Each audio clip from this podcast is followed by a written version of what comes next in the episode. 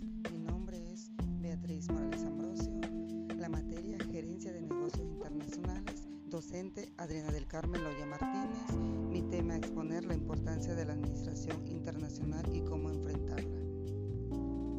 En mi introducción, que a través de la historia el ser humano se ha caracterizado por ser social. Siempre nos hemos visto llamado a relacionarnos con otros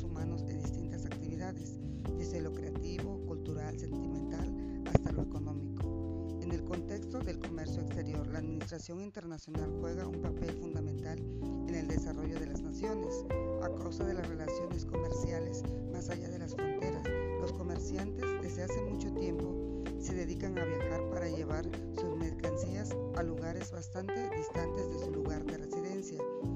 Con esto el comercio y los mercados pasaron a otro nivel, adaptando reglas y métodos regidos bajo la administración internacional.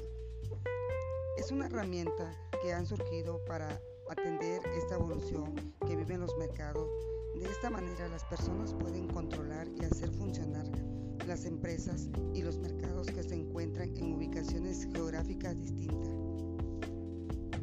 La administración internacional se centra en la administración de empresas de otros países. Trata de temas administrativos que se relacionan con el flujo de personas, las mercancías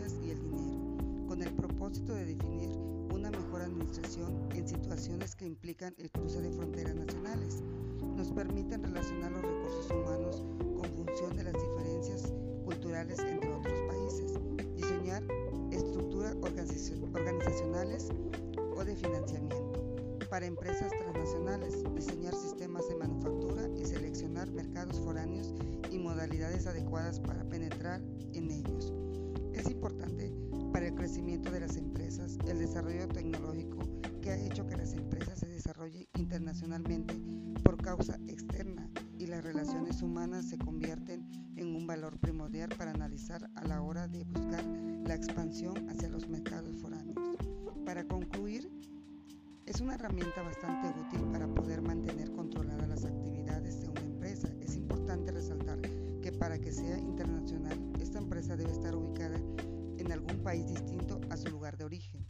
Así, en este tipo de administración, se habla de un país anfitrión. Este es el país donde se ubica la empresa que será administrada desde otro país.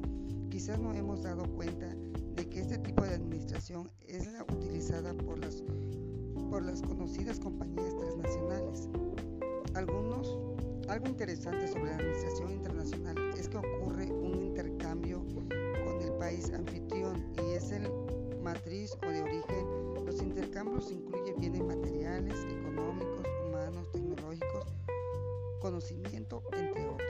Esto sería todo de mi parte. Muchas gracias.